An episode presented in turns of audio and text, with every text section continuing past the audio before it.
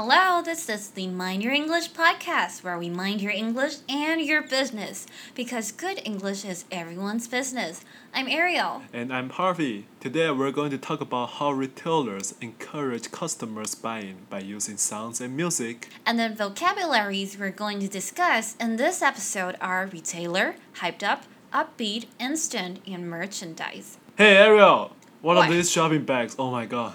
Is this your impulse shopping again? Jesus Christ, your shopping hauls are all over the place. Clothes, bags, accessory, and even more clothes, man. Okay, okay, okay, stop poking around my back. I was accidentally kind of hyped up in the store, so. Just don't cry over your credit card bills again. You have fallen into the trap.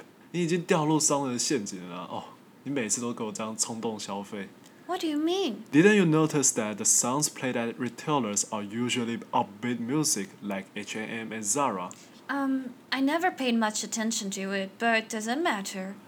Yeah, it matters. The retailers are trying to create a sense of energy and excitement to make you buy more through music and sounds. What? How does that even work? Well, it's a topic we're going to discuss how sound and music encourage your buying. 啊，你刚刚说你在店里很嗨爆，那是什么意思啊？ 啊、h y p e d up 这个片语指的是很兴奋的意思。你也可以用 hyper 这个形容词来代替，它们都有极度兴奋、激动的意思。哦，那我也可以说 shopping always makes Ariel hyper。没错，但你刚刚又为什么用 retailer 这个单字，而不是用 store 来讲商店呢？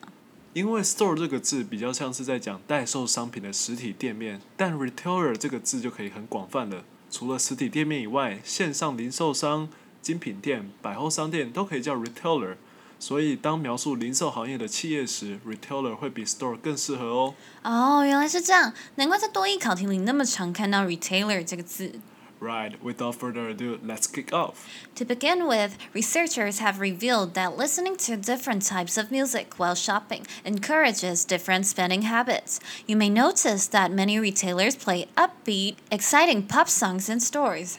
研究指出，听不同类型的音乐其实会导致不同的消费习惯。你可能会发现，蛮多店家都会播放轻快、充满活力的流行音乐。 There's a crucial reason behind upbeat music in stores or even on advertisements. That is, the retailers want to boost instant sales. In particular, fast fashion brands like H&M or Zara often rely on instant sales. 为什么我们商店要播这种音乐呢？因为他们想要刺激消费者立刻消费， 特别像是 H&M、Zara 这种快时尚品牌，即时消费就很重要了。 But how does that work? According to scientific research, upbeat and positive music would arouse excitement, make people consider less, and enjoy the shopping process. These emotions would thus encourage customers to make impulse buying. 那我们要怎么做到让消费者冲动购物呢？ 根据科学研究指出，节奏轻快的音乐会让人们愉悦地享受整体的逛街过程。那这些情绪会减少犹豫，还有审思思考的时间，所以会让消费者立刻甚至冲动的消费，就像 Ariel 一样。嘿刚刚在讨论中提到的 upbeat music can boost instant sales。我们这里用 upbeat 来形容音乐的时候呢，有非常欢快、让人感到愉悦的意思。那 upbeat 除了形容音乐以外，也可以用来形容情绪、氛围、表演等等的。而 instant 意味着即刻的、实现的，instant 加上 sale 就等于即时销售，表示顾客在短时间内就决定购买商品或服务，没有经过长时间的决定或犹豫。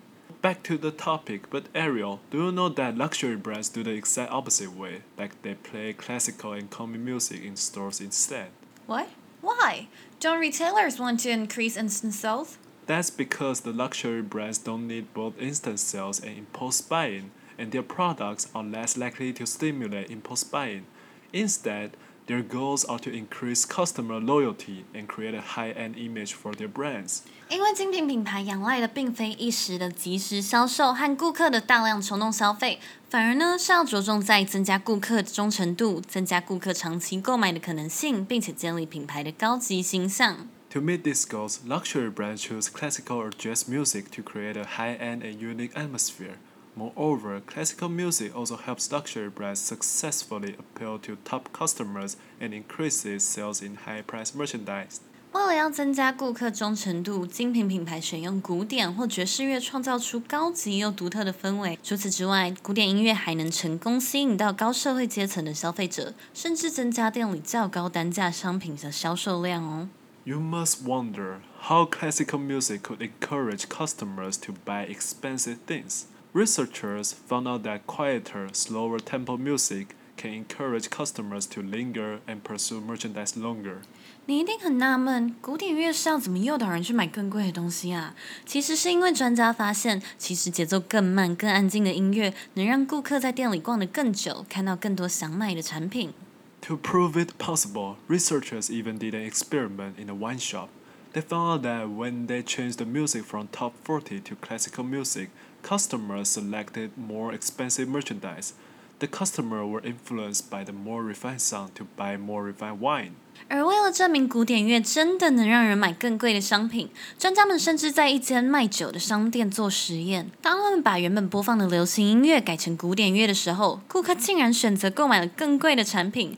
他们相信了听着更精致典雅的音乐，人们也会受影响，跟着买更精致高档的产品了。Harvey，那你为什么刚刚又用 merchandise 这个单字来指商品，而不是我们平常用的 product 啊？Merchandise 跟 product 确实都有商品的意思，但 product 我们通常叫它产品，而 Merchandise 更具有商业和销售的意味，所以我们叫它商品。merchandise 通常与商业环境、零售业还有消费者紧密相关，因此会更常出现在多益考题哦。哦，原来如此，我学会了。那我们来做最后的单字总结吧。Okay，let's sum up. Retailer means a business or establishment that sells products or goods directly to consumers. Retailer 是名词，零售商的意思。Hyped up or hyper means you're in a state of excessive excitement. 嗨爆这个片语是指极其亢奋、激动的意思，那它的形容词 hyper 也是一样哦。Upbeat means to have a positive, cheerful, or lively attitude or atmosphere. Upbeat 是一个形容词，它有愉悦的、欢快的意思。Instant means to occur immediately without any delay or waiting. Instant 是形容词，立刻的、及时的。